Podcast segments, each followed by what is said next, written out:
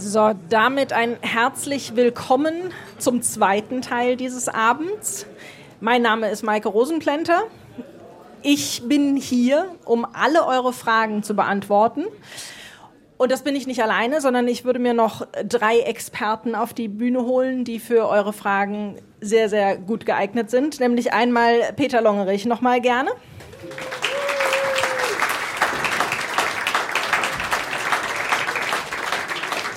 Historiker und Experte für die Geschichte des Nationalsozialismus. Dann äh, Stefan Koldhoff.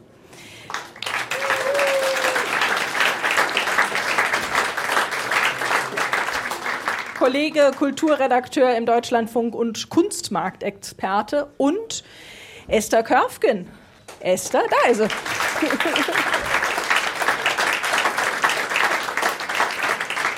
Kollegin im History-Team und Redakteurin bei Deutschlandfunk Nova. So, gibt es denn jetzt schon aus euren Reihen direkt Fragen?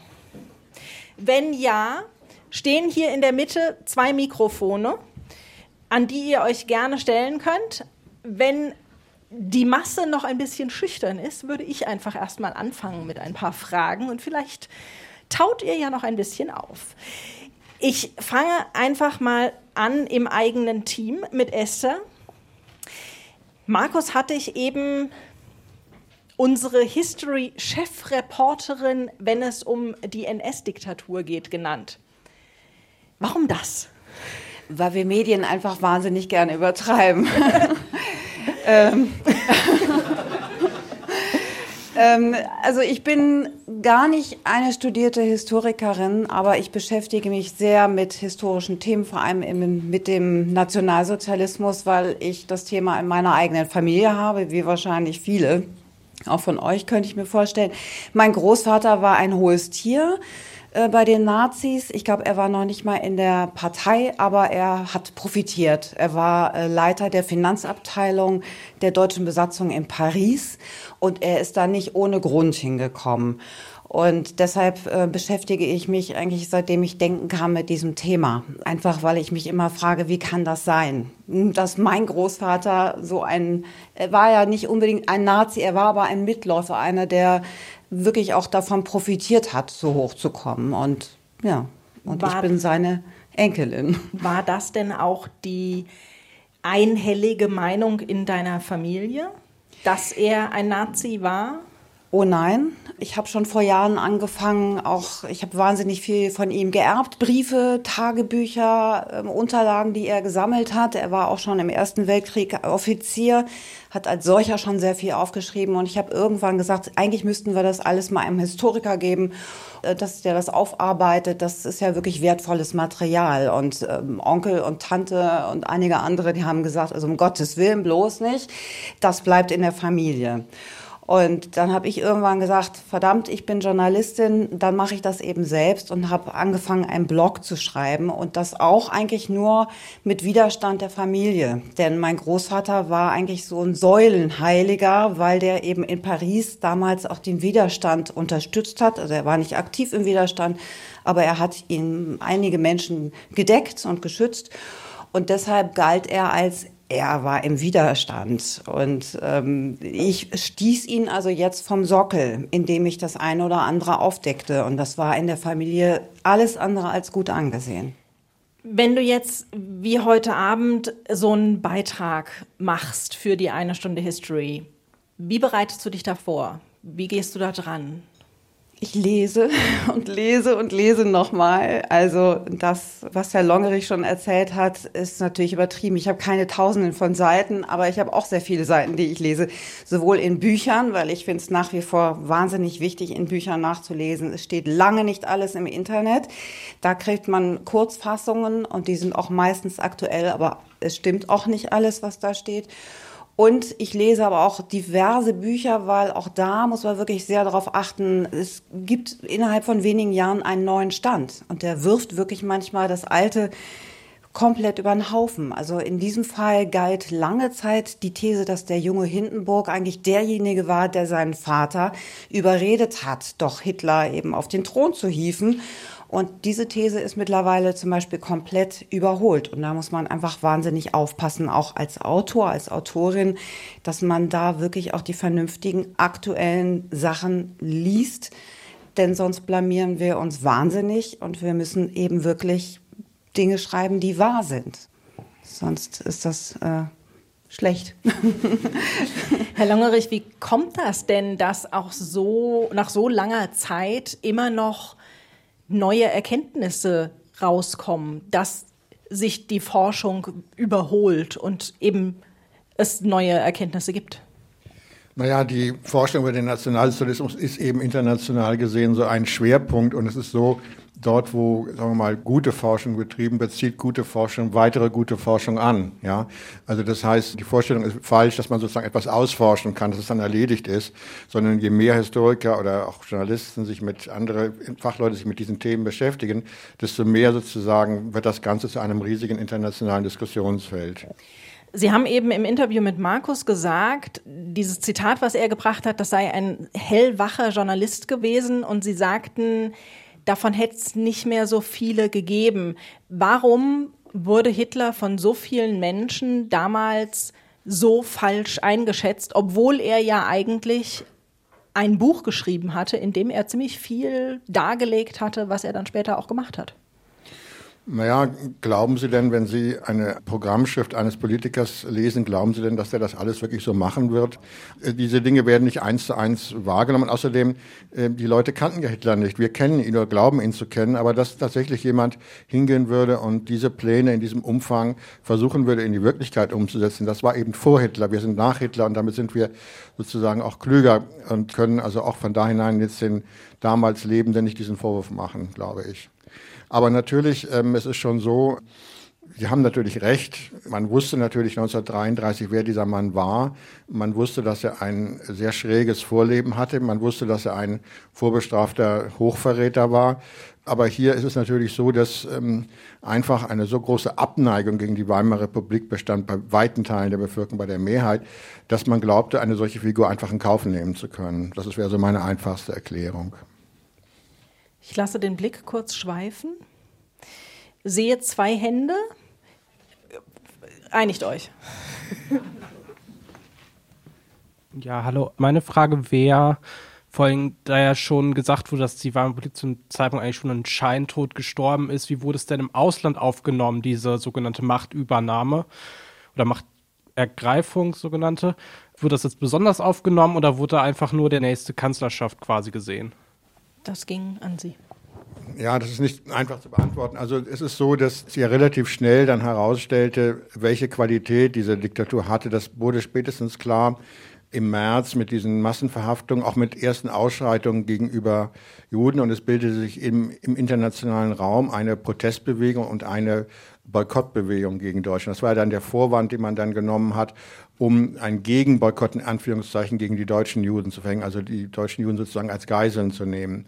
Also es gab da schon eine starke internationale Bewegung, also Gegenbewegung, die wurde vor allen Dingen von Sozialisten, von Kommunisten, von äh, Pazifisten, von Liberalen getragen. Es gibt aber auch ganz andere Reaktionen. Es gibt zum Beispiel in Großbritannien eine bestimmte Linie der Wahrnehmung, die sagt, naja, die Deutschen brauchen halt so eine Art von starker Führerschaft, wie es heute auch viele gibt, die sagen, ja, die Russen brauchen so etwas, ja. So Klischeevorstellungen, dass man sagt, ja, die sind nicht, dieses ist kein demokratisches Volk, äh, die brauchen sie einen starken Führer. Und das ist vielleicht, können wir sogar mit ihnen dann einfacher umgehen. Also solche äh, Strömungen gibt es auch. Es ist also sehr schwer, das über, als auf einen einfachen Nenner zu sagen. Roland, ich kenne sogar deinen Namen. Es kommt selten vor, aber dank Autogramm in der Pause. Dankeschön. Ich würde gerne die Frage stellen, was kann man denn aus der Geschichte lernen, wie Demokratien resilienter werden, also widerstandsfähiger gegenüber Parteien, äh, Menschen, die versuchen, etwas legal zu übernehmen? Muss ich das beantworten oder? Hattest du? Eigentlich wir alle. Ja. Ja, also ich, ich bin jetzt Historiker, bin aber jetzt, ähm, also glauben, dass ich Experte bin für diese Frage. Also ich habe gerade ein anderes Buch geschrieben über das Jahr 23 und da gibt es ja eine andere große Krise und die Weimarer Republik überlebt ja diese Krise, mehr oder weniger aber durch Zufälle. oder dadurch, dass sich die Opponenten sozusagen gegenseitig im Wege standen. Und wenn man diese Krise analysiert, auch gerade im Vergleich mit 33, also 23 hatte man sozusagen, ist man davon gekommen, 33 nicht, dann käme es eben darauf an, die Krise möglichst früh zu erkennen und möglichst früh gegenzusteuern. Man hat zwar die 23er Krise dann überstanden, aber das ist dann nach 23 nicht, hat man diese Lehre nicht aus dem, aus dieser ersten großen Krise gezogen und hat also nicht versucht, zum Beispiel den Rechtsextremismus energisch zu bekämpfen. Das ist dann in der Weimarer Republik nicht geschehen. Ähm, man muss eben sozusagen auch dann, wenn es sozusagen teuer ist und äh, wenn es nicht populär ist, versuchen, gegen diese Krisenerscheinungen gegenzusteuern. Das wäre meine einfachste und vielleicht auch gar nicht so überraschende Antwort darauf. Und äh, das würde jetzt zum Beispiel, wenn Sie das auf die heutige Situation übertragen, eine zweite wichtige Lehre wäre eben, dass man diejenigen, die versuchen, aus der Krise der Demokratie äh, sozusagen ihren eigenen Nutzen zu ziehen, dass man die versucht zu isolieren. Also dass man verhindert, dass äh, aus der Mitte der Gesellschaft Brücken zu denjenigen gebaut werden, die jetzt versuchen, die Krise für ihre eigenen Zwecke auszunutzen dass man hier eine ganz klare Abgrenzung vornimmt. Das wären so zwei Dinge, die ich als allgemeine Lehre äh, sagen würde, nachdem, also bevor meine Kollegen Ihnen die anderen Antworten darauf geben. Okay. Ich meinte eigentlich, wir alle müssen die Frage beantworten, wie man Demokratie resilient. Ich habe da auch kein Patentrezept. Also Hat denn jemand von euch noch eine Antwort auf diese Frage? Dann würde ich direkt mit dir weitermachen. Ja. Wir haben ja eben im Gespräch mit Markus über entartete Kunst auch gehört. Du hast gesagt, dass viele von den Kunstwerken aus Museen auch beschlagnahmt wurden. Mhm. Du hast gesagt, einige sind verbrannt worden, andere sind verkauft worden. Mhm. Heißt das, es gibt jetzt noch Kunstwerke und wenn ja, was ist mit denen passiert? Es gibt sie noch. Es gibt, äh, man muss da allerdings teilen. Also wir haben, Markus und ich vorhin gesprochen über diese Aktion Entartete Kunst, die erst per Führerbefehl angeordnet worden ist 1938 dann nachträglich durch ein Gesetz legitimiert worden ist, da hat sich quasi der Staat selbst beklaut. Also der ist in seine eigenen Museen gegangen und hat die Bilder, die ihm nicht in den Kram passten, rausgeholt, verkauft oder verbrannt. Das ist im Grunde genommen, so zynisch das jetzt klingt, eine abgeschlossene Geschichte, weil man sich dann nach dem Krieg verständigt hat. Die Bilder sind irgendwann wieder in, manche von ihnen in Museen gelandet weil Privatverkäufer in den 50er Jahren, in den 60er Jahren diese Bilder an Museen gegeben haben. Und da hat man sich irgendwann mal geeinigt und gesagt, wir lassen das so, wie es jetzt ist. Also bevor jetzt Essen zurückgibt an Mannheim und Mannheim gibt zurück an München und München an Wuppertal, Wuppertal an Bremen und so weiter. Die sind alle wieder in Museen, die sind alle in öffentlichem Besitz. Lasst es uns dabei belassen. Und an die Bilder in privatem Besitz aus dieser Aktion, da gibt es keine rechtliche Handhabe. Es gibt aber noch den anderen großen Bereich. Das ist nicht die entartete Kunst, sondern das ist die überwiegend jüdische Raubkunst. Das ist der andere große Punkt dass die Nationalsozialisten sehr, sehr schnell ja, bevor sie angefangen haben, sie zu internieren und auch zu ermorden, vor allen Dingen die jüdischen Menschen in Deutschland auch mal erst wirtschaftlich ruiniert haben. Es gab Zwangsabgaben wie die Judenvermögensabgabe, es gab die Reichsfluchtsteuer, wenn man es noch irgendwie schaffen wollte, ins Ausland zu kommen. Die Menschen wurden zum Teil aus ihren ursprünglichen Häusern in sogenannte Judenwohnungen umquartiert.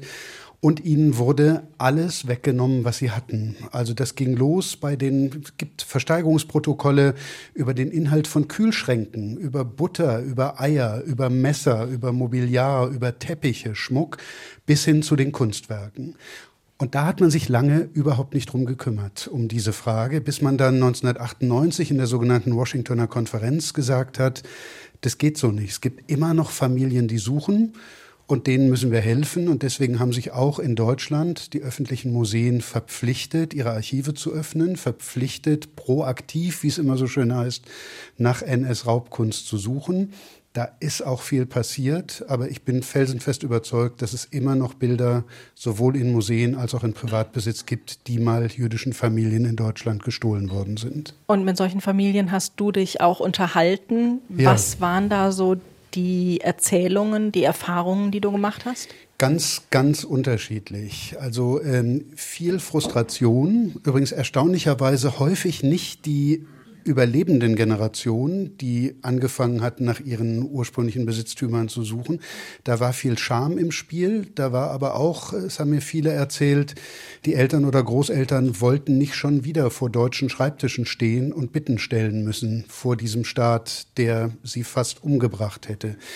Mir hat eine Frau erzählt, dass ihre Mutter das versucht hat in den 50er Jahren und äh, dass da dann ein, ein deutscher Beamter sie gefragt hat, ja, aber Sie müssen doch irgendwie ein, ein Inventar dieser Sammlung haben. Warum haben Sie es denn nicht geschafft, dieses kleine schwarze Büchlein, von dem Sie mir mal erzählt haben, das hätten Sie doch in Auschwitz irgendwie in der Tasche verstecken können. Warum gibt's das denn nicht mehr? Dann kann ich Ihnen nicht glauben, dass Sie diese Sammlung mal gehabt haben.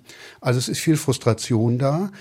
Ich habe aber auch häufig erlebt, ich erinnere mich an den Besuch einer, bei einer alten Frau in ihren 80ern, inzwischen in Tel Aviv, eine jüdische Frau, deren Vater ein Rechtsanwalt in Breslau gewesen war, eine tolle Expressionistensammlung hatte und äh, unter anderem auch Max Liebermann gesammelt hatte. Und die sagte mir dann irgendwann, Herr Kolderhoff, glauben Sie denn allen Ernstes, ich würde diesen Liebermann, den ich gerade streite mit einem deutschen Museum, den würde ich mir hier in meine 70 Quadratmeter Wohnung hängen wollen. Darum geht's mir überhaupt nicht. Mir geht's drum, das Bild darf gerne in dem Museum bleiben. Mir geht's drum, dass anerkannt wird, was man meiner Familie angetan hat. Ich möchte, dass da ein Schildchen daneben kommt. Dieses Bild gehörte mal und das ist ein Schicksal gewesen. Ich hätte aber, um das ganz offen zu sagen, ich hätte auch jedes Verständnis der Welt dafür, wenn sie gesagt hätte, ich möchte dieses Bild zurückhaben. Ich habe inzwischen 16 Enkel, die studieren oder machen Ausbildungen oder was auch immer. Wir können das Geld gut gebrauchen. Wer wären wir denn, wenn wir so einer Familie vor wir jetzt als Deutschland vor 70, 80 Jahren ihr Eigentum gestohlen haben, denen jetzt vorzuschreiben, das muss aber in einem Museum bleiben, das darf jetzt aber nicht auf eine Auktion gehen. Ja, bitteschön. Guten Abend, äh, vielen Dank für die schöne Sendung. Äh, noch eine Frage in die Richtung Kunst. Gab es eine Art, in der Künstler agieren konnten und malen konnten, die irgendwie unter diesen NS-Filtern durchgeschlüpft ist? Also ich habe mhm. irgendwie zum Beispiel in der Mannheimer Kunsthalle gibt es eine riesige Sammlung an Vasen und Keramik ja. ähm, weil die irgendwie so nicht ganz dazu gezählt hat. Also gab es da vielleicht andere Möglichkeiten? Das ist richtig. Kunsthandwerk, da gab es oft die Möglichkeit, weil das eben keine sehr expliziten Aussagen positiver wie negativer Art enthalten hat. Da haben, sind viele, haben viele eine Möglichkeit gehabt, weiterzuarbeiten und auch weiter Geld verdienen zu können. Es gab auch KünstlerInnen, die in die sogenannte innere Immigration gegangen sind. Wenn Sie sich zum Beispiel die Werke von Erich Heckel angucken, der vorher ein ganz wilder Expressionist war, also einer von denen, die nicht mehr nur noch gemalt haben, was sie gesehen haben, sondern was sie dabei gefühlt haben, in spitzen Formen, in, in grellen Farben, dann malt er plötzlich ganz liebliche Landschaften vom Bodensee in den 30er Jahren, wo er dann eben gewohnt hat, weil er wusste, mit diesen Landschaften, da komme ich irgendwie gut durch. Es gibt eine ganz interessante, weil vorhin gefragt wurde, was war denn eigentlich die Kunst, die den Nazis gefiel? Das hat Markus gefragt. Es gab jedes Jahr in diesem Haus der deutschen Kunst die große deutsche Kunstausstellung von 1937 an bis 1944. Und es gab mal eine Studentin, die hat systematisch untersucht, was denn da gezeigt wurde als offizielle Staatskunst. Und man sollte ja meinen, das sind die so heroischen Soldaten und das sind die Führerporträts und äh, solche Geschichten, Kriegsdarstellungen, um den Pazifismus zu bekämpfen. Das ist ein verschwindend geringer Teil. Die meisten Bilder waren liebliche Landschaften, Tierdarstellungen, Stillleben, Genrebilder, Akte wurden wahnsinnig von den Nazis geliebt. Die hatten natürlich versteckte Botschaften. Also da wurden klare Rollenbilder in Familien zum Beispiel. Der Vater, der beschützend die Hand um den Sohn legt, die Mutter, die sich um das Mädchen mit den blonden Zöpfen ähm, kümmert. Also da war schon völlig klar, welche Rollen man zugedacht hat, aber es war nicht so explizit, wie man gedacht hat.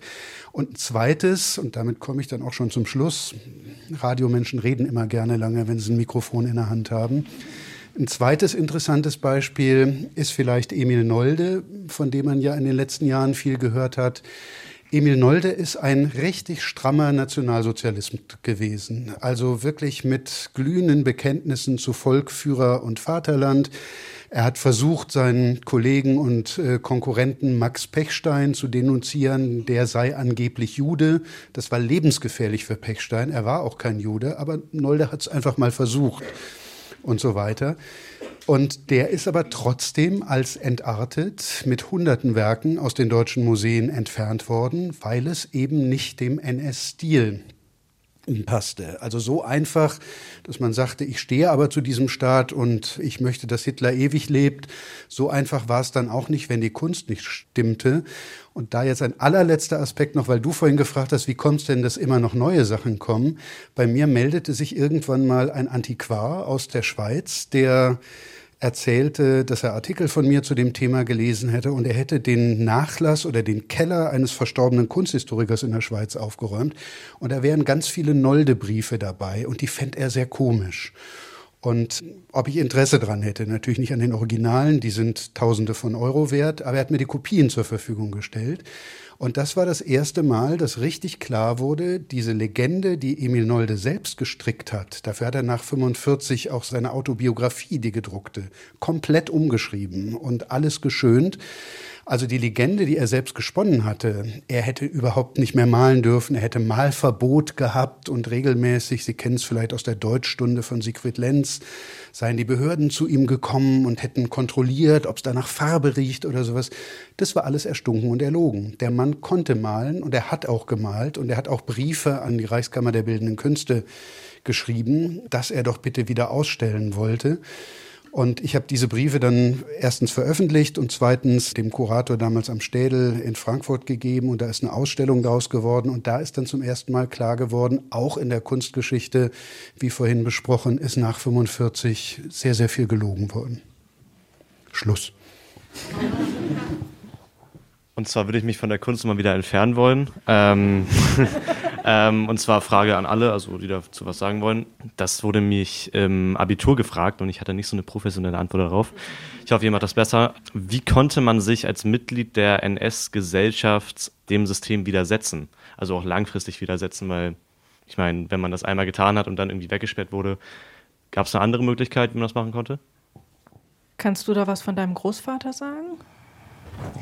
Das ist genau die Frage, die mich seit Jahren verfolgt. Und ich hätte so gerne eine Antwort. Also ich glaube, es ist verdammt schwierig gewesen, wenn man auch seine Familie schützen wollte. So, das ist die Antwort, die einfache, die ich jetzt darauf habe. Ne? Denn ich glaube schon, dass mein Großvater irgendwann eingesehen hat, dass das nicht die Partei ist, die er unterstützen möchte.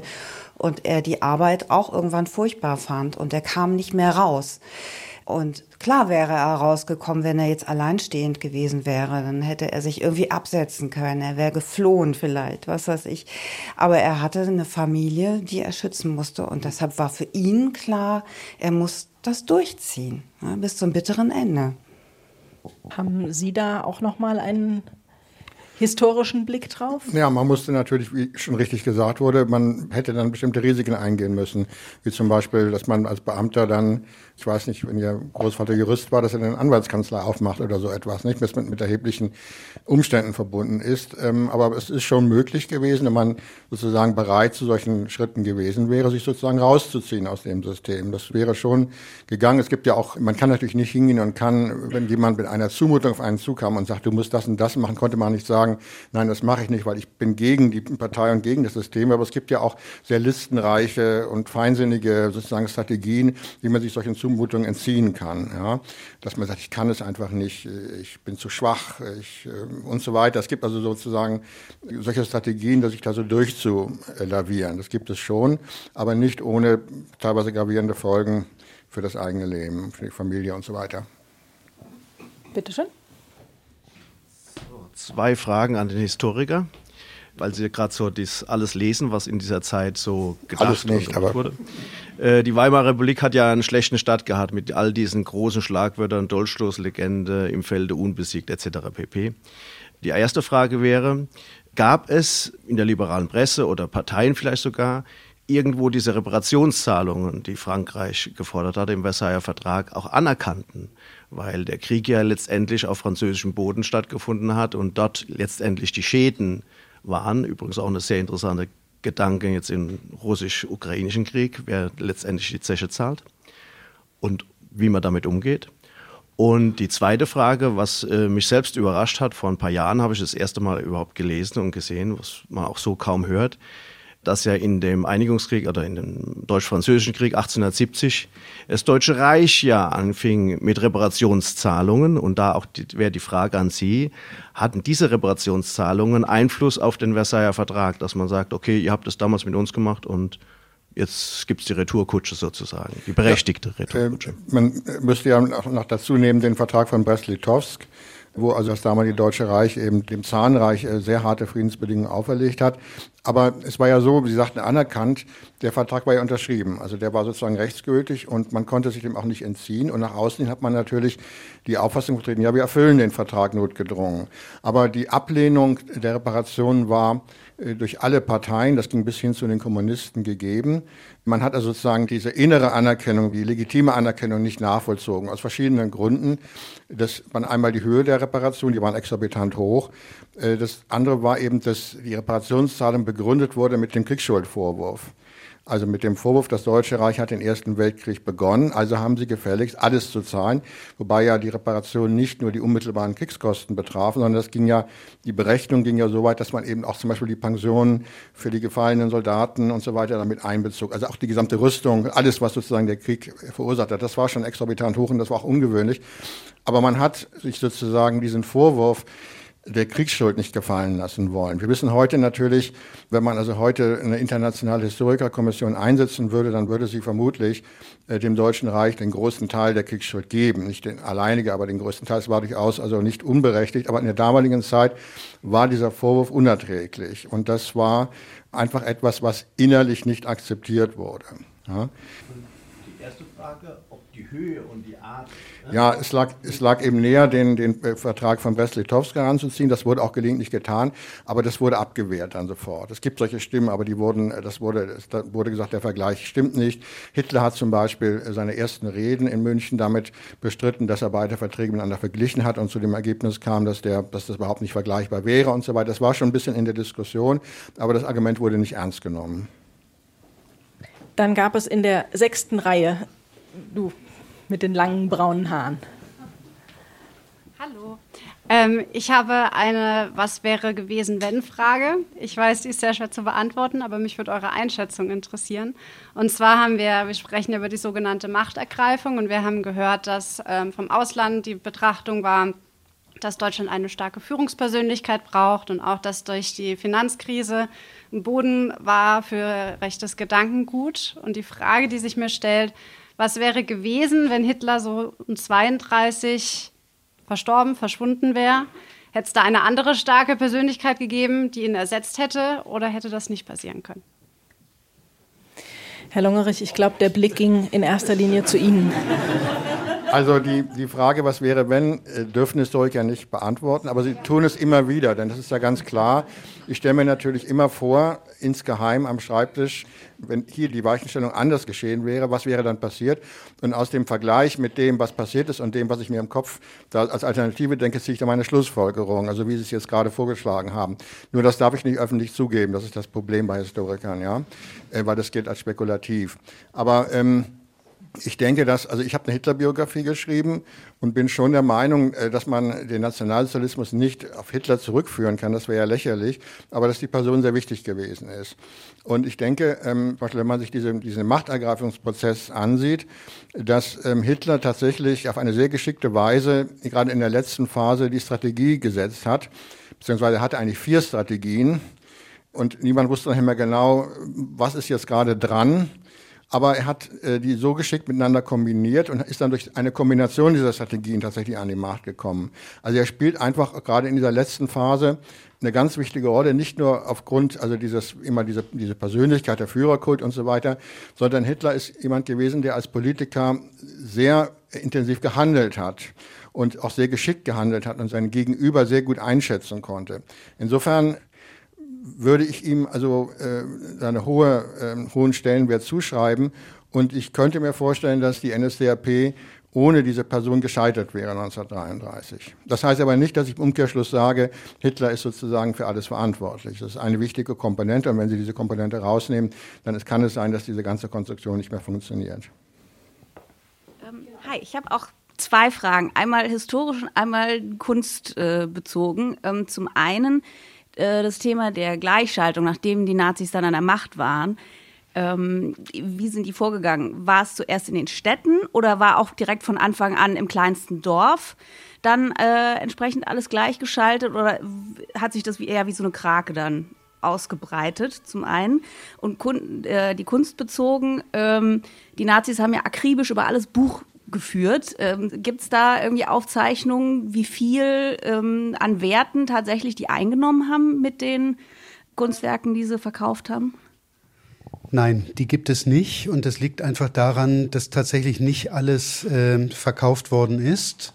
Also wenn man es jetzt an die Gesamtzahl äh, knüpft, der, die ich vorhin zitiert habe, die in der sogenannten Fischerliste, diesem Gesamtinventar aller aus den Museen beschlagnahmten Werke steht, dann weiß man nicht, wie viel davon verkauft worden ist. Und vor allen Dingen, das hat der Fall Gurlitt gezeigt, es sind zum Teil wirklich Spottpreise gewesen, zu denen es die Händler mal erst übernommen haben vom Propagandaministerium. Ich habe vorhin gesagt, zwei Reichsmark für eine signierte Grafik von Ernst Ludwig Kirchner, für die man heute, aber das ist nicht vergleichbar, 40, 50, 60.000 Euro bezahlen würde.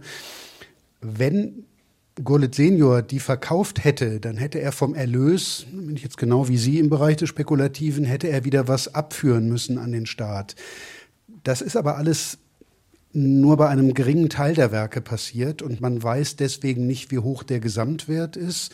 Es gibt, ähm, wie gesagt, diese Toppreise wie die 175.000 für den Van Gogh 1939 in der Auktion in Luzern, 80.000 für einen Gauguin dort.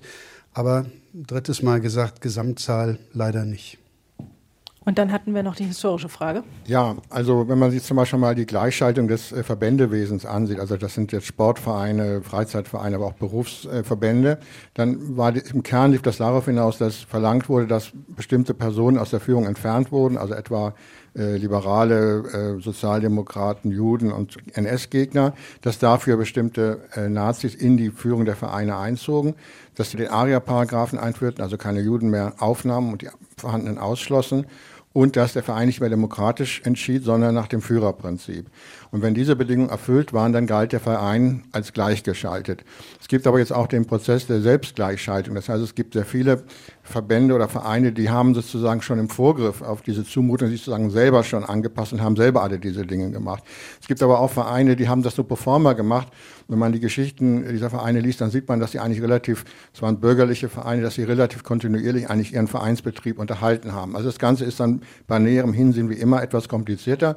Und es ist nicht so, dass es irgendwo in der Stadt oder im Land begonnen hatte, sondern diese ganzen Entwicklungen, die sind einfach, setzen einfach im März 1933 äh, reichsweit überall ein. Das ist ein, ein Wettlauf sozusagen. Ich sehe dort noch eine Hand. Ja, äh, ich habe eine Frage an die ganze Runde. Und zwar ist es ja mittlerweile so, dass 1933 zum Glück schon 90 Jahre her ist. Aber Menschen meines Alters, ich bin 20 Jahre alt, haben halt einfach nicht mehr die Möglichkeit, unbedingt noch mit einem Zeitzeugen zu sprechen. Und wie sehen Sie da vielleicht die Chancen Deutschlands, die über den normalen Geschichtsunterricht hinausgehen, vielleicht auch in Ihrer Arbeit, diese Erinnerungskultur weiterhin hochzuhalten? Ich glaube, wir versuchen das regelmäßig mit der einen Stunde History tatsächlich. Ansonsten ähm, wäre meine Empfehlung tatsächlich Besuche von Konzentrationslagern. Äh, das hält auch die Erinnerung immer wach an das, was nie wieder passieren darf. Gibt es noch Tipps aus euren, ihren Reihen?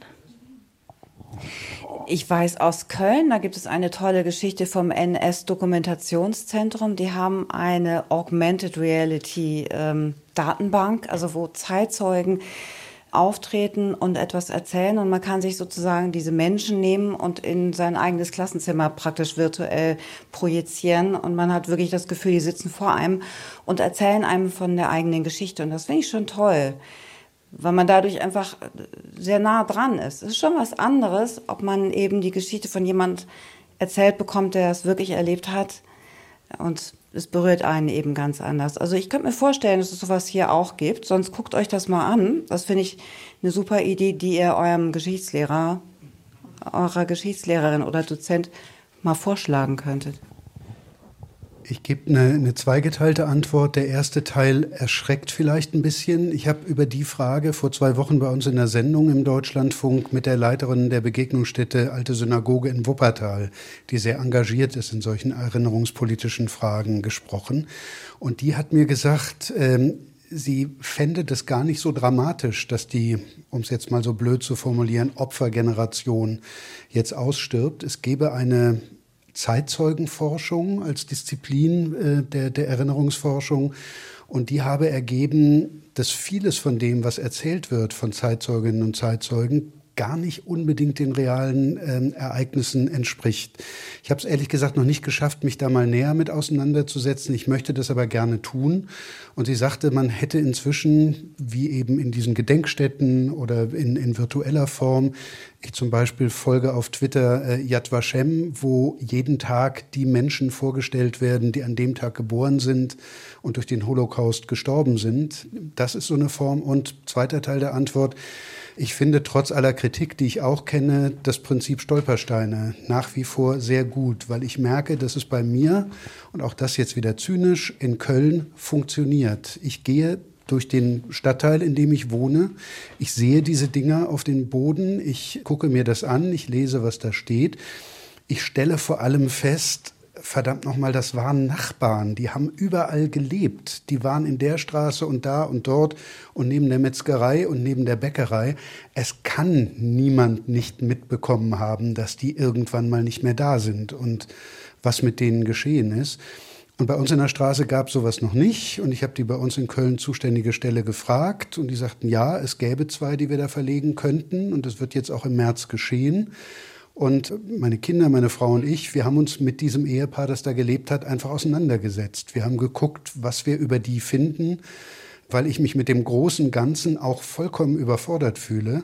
Aber das ist eben eine Form, da kann ich an einem oder zwei oder drei konkreten Beispielen eine Erinnerung für mich wachhalten. Dass ich für die Menschen nichts mehr tun kann, außer im ideellen Sinne, das ist mir schon klar. Aber für mich ist das wieder ein Punkt, an dem ich merke, das ist nicht vorbei und das wird nie vorbei sein.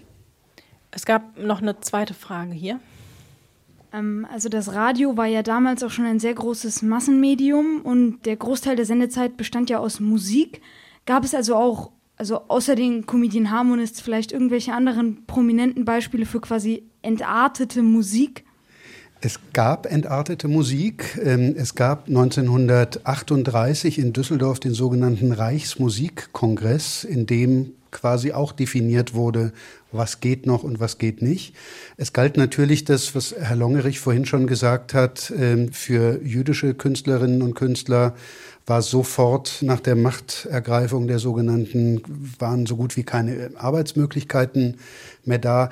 Es gab bestimmte Ausnahmen, gerade im Bereich Musik, weil es eben ganz bedeutende Künstlerinnen waren und man im Ausland äh, sich nicht den Anschein geben wollte, unkulturell zu sein. Das war den Nazis ja eine Zeit lang noch ähm, ziemlich wichtig, so wie es das ja auch im Filmbereich durchaus gegeben hat. Aber ja, das gab es auch im Bereich der Musik und es gibt einen Katalog des Düsseldorfer Stadtmuseums, die das 1998 oder 2008 jedenfalls zu einem Jahrestag dieser Reichsmusikkonferenz aufgearbeitet haben. Den kriegt man, glaube ich, auch im zvab.com, zentralen Verzeichnis antiquarischer Bücher, für relativ kleines Geld. Der ist sehr, sehr gut und sehr interessant gemacht. Und das ist dann eine Liste von Bands, Titeln oder was nee, ist das? Aber, ähm, es war zum Beispiel klar, dass Jazz nicht ging und also das, ähm, erinnere mich nicht dran, dass es da eine klare Auflistung gab. Ich glaube, so sehr hatte man das auch bis in den kleinsten Club und die kleinste Bar äh, nicht im Blick, was es da alles gab. Herr Longerich, wissen Sie mehr? Nein. Gut. Hier vorne sind noch zwei Fragen. Ladies first. Äh, ich habe auch eine Frage Richtung Kunst. Äh, Sie hatten gesagt, dass ja äh, entartete Kunst ins Ausland verkauft wurde. Und da würde mich interessieren, welche Länder haben das angekauft und wurde das auch kritisch hinterfragt? Also nach dem Motto so, boah, was kaufen wir hier überhaupt? Mhm. Das wird in einem anderen Land äh, verboten. Was steckt dahinter? Oder wurde da einfach der Profit gesehen? Also ähm, es gibt ein Beispiel, es waren gar nicht die Länder selbst, die das angekauft haben, sondern es waren private Sammlerinnen und Sammler, ähm, die das getan haben. Es gibt ein Beispiel, es gibt äh, Bei Eine Stunde History gibt es eine Sendung über Edward Munk und den großen Streit um Munk 1912 in Berlin. Und Edward Munk war auch ein sogenannter entarteter Künstler, einfach schon aus formalen Gründen. Das entsprach nicht dem Abbildungswunsch, den die Nazis hatten. Und da gab es in Oslo einen Sammler, klar, Munk war Norweger, der quasi den vier Händlern gesagt hat, alles, was ihr von Munk in die Finger bekommt, bitte ab in eine Kiste und dann zu mir nach Norwegen. Das waren, ich muss es nochmal sagen, es waren legale Verkäufe. Der deutsche Staat hatte gesagt, wir wollen es nicht mehr, unsere Museen müssen es abgeben, wir beauftragen diese Händler. Da hat keiner eine Frage gestellt. Das geschieht jetzt natürlich, aber da ist alles längst verjährt und nochmal, es ist keine jüdische Raubkunst, sondern wie ich vorhin schon gesagt habe, der Staat hat sich da selbst bestohlen. Also auch keine moralische Kritik an dieser Aktion. Da war noch eine Frage in der Ecke. Ja, äh, meine Frage geht wahrscheinlich wieder mehr in die Historie. Und zwar würde mich interessieren, wie stark eigentlich dieses Gefälle der Datenlage Land und Stadt ist. Und was ich heutzutage halt ganz viel sehe, ist, dass sehr viel Erinnerungskultur in den Städten stattfindet. Also, dass es da Stolpersteine gibt oder hier in Mannheim zum Beispiel diesen Glaskasten oder sonstiges. Aber am Land, wenn da jetzt nicht dediziert eine KZ-Außenstelle war, findet man dann doch eher weniger. Und was würden Sie zum Beispiel als forschender Historiker sagen, wie könnte man anfangen, irgendwie nach Sachen zu suchen, die irgendwie waren? Oder gibt es da irgendwelche Anlaufstellen, Möglichkeiten? Genau. Ich bin, wie gesagt, Historiker und ich bin in der Erinnerungsdiskussion auch nicht so stark drin, muss ich ganz ehrlich sagen. Äh, Sie haben natürlich recht, ähm, dass es, also ich kann Ihnen da nur so ein paar Eindrücke wiedergeben. Also zum Beispiel vor, ich glaube, es ist mittlerweile schon 30 Jahre her, als es da, ich wohne in München, als es da äh, Bemühungen gab, an dem äh, Todesmarsch aus äh, Richtung Süden, Richtung Alpen, aus Dachau sozusagen an den einzelnen Stationen Skulpturen aufzustellen, gab es zum Teil eben in den ländlichen Gemeinden sehr starken Widerstand dagegen. So Punkt, das könnte ich Ihnen so als Eindruck wiedergeben, zu einer Zeit, wo in den Städten längst solche Aktionen gang und gäbe waren. Aber ich kann das nicht verallgemeinern. Ich weiß nicht, ob Sie dazu etwas beitragen können, ob das Land sozusagen rückständig ist in dieser Frage, ob was man da tun kann. Also ich kenne jetzt überhaupt keine Statistiken. Ich kann mir gut vorstellen, dass das Land rückständig ist in der Forschung. Einfach weil es natürlich auch größere Archive gibt, zum Beispiel in der Stadt. Und es gibt aber auch auf dem Land Archive. Es gibt aber auch einfach Gebäude, wie zum Beispiel kleine Landsynagogen oder so. Also ich kann mich erinnern, in der Nähe eben auf dem Land bei Köln gibt es eine kleine Landsynagoge und da gibt es auch einen Verein, der die Geschichte erforscht hat. Das ist eine langwierige Geschichte. Also das, da war viel Recherche, viel Eigenarbeit erforderlich. Aber die haben wirklich Stück für Stück die Geschichte von dieser mittelalterlichen Landsynagoge aufgearbeitet. Und das finde ich wirklich sehr beeindruckend ähm, haben eben überall auch in den Landarchiven geguckt nach irgendwelchen Zeugnissen und es gibt sowas auch, wenn man lang genug sucht danach. Und es gibt ja zum Beispiel auch Heimatmuseen, wo es dann noch erste Spuren gibt, die man verfolgen kann und so. Das ist wirklich eine Puzzlearbeit. Aber da ist, glaube ich, auch an mancher Stelle noch nicht genug gemacht worden. Also es lohnt sich absolut, da die Geschichte aufzuarbeiten. Also ich erzähle auch noch, wenn ich ganz kurz darf, noch eine kurze Geschichte, auch im Münchner Raum. Vor ein paar Jahren wurde ich eingeladen von einer Gemeinde dort, die hatte eine Hindenburgstraße und überlegt, ob sie die umbenennen sollte. Und da habe ich einen Vortrag gehalten über Hindenburg. Wir saßen anschließend im Gasthof zusammen. Der Bürgermeister war auf der, der wollte umbenennen. Wir saßen auf der einen Seite. Die CSU, die wollte nicht umbenennen, die saß in der anderen Ecke. Und wir äh, haben dann so geguckt, wir hatten so eine Unterlagen, wer war denn damals im Gemeinderat? Und siehe da, es waren die gleichen, fast die gleichen Namen, die heute noch im Gemeinderat sitzen. Und dann haben sie die Antwort darauf, dass natürlich auf so einem Dorf die sozialen Beziehungen viel enger sind und man viel genauer weiß, du hast das gemacht, du hast das gemacht und wenn du das erzählst, dann erzähle ich das über dich und so weiter. Und übrigens, die Straße heißt immer noch Hindenburgstraße. Ganz hinten war noch eine Wortmeldung. Ja, äh, nochmal Kompliment zu Ihrer wunderbaren äh, Sendung und auch zu der Talkrunde hier. Ich habe gar keine Frage, sondern Hinweis beziehungsweise eine, vielleicht eine Antwort auf die Frage, welche Angebote der Erinnerungskultur es hier in Mannheim gibt und wie man auch mit dem ja, Verlust von Zeitzeuginnen und Zeitzeugen umgehen kann. Ich nutze es jetzt gerade zum kurzen Werbeblock. Ich bin vom Archivum hier, ein Kilometer entfernt. Wir haben vor sechs Wochen eine Ausstellung im NS-Doku-Zentrum eröffnet. Eine Dauerausstellung, komplett multimedial. Wir arbeiten da nicht gegenständlich, sondern digital und haben verschiedene virtuelle Angebote, eben genau zu den Themen, die vorhin angesprochen wurden. Also beispielsweise 1933 stellen wir sechs Biografien vor mit historischen Dokumenten und gleichzeitig gespielt von einem Schauspieler, der der Frage nachgeht, welche Handlungsspielräume hatten die Menschen damals und wie haben sie das Geschehen 1933 wahrgenommen, ohne das Wissen, was danach passiert. Weil wir gucken ja immer retrospektiv drauf und spannend ist ja die Frage, wie haben die Leute das damals wahrgenommen? Das ist ein Beispiel. Ein zweites möchte ich noch nennen. Wir arbeiten sehr stark mit Einzelgeschichten in Form von großformatigen Clips. Eine sehr bedrückende Geschichte, beispielsweise zur Zwangssterilisierung. Das wird exemplifiziert am Beispiel einer Frau, der eben die Sterilisierung widerfahren oder angetan wurde und äh, deren Leben wird beleuchtet. Ich kann Sie daher nur alle einladen, mal zu uns ein Kilometer weiter zu kommen und äh, vielleicht mal zu schauen, wie kann man heutzutage Erinnerungskultur auch vor allem jüngeren Menschen nach, nahebringen. Vielen Dank.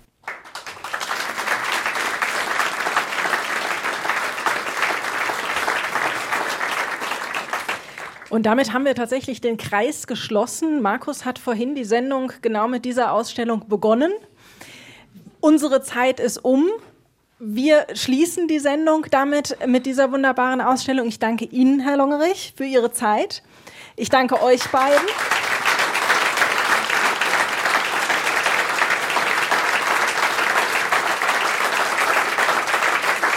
Danke natürlich ganz, ganz besonders auch euch, die ihr hier wart, fürs Zuhören, fürs Mitmachen, fürs Fragen stellen, fürs Aufmerksamsein und äh, hoffe, dass ihr weiterhin unseren Podcast hört und allen, die das Ganze als Podcast gehört haben, auch euch ganz herzlichen Dank. Eine wunderschöne Zeit und bis zur nächsten Eine Stunde History.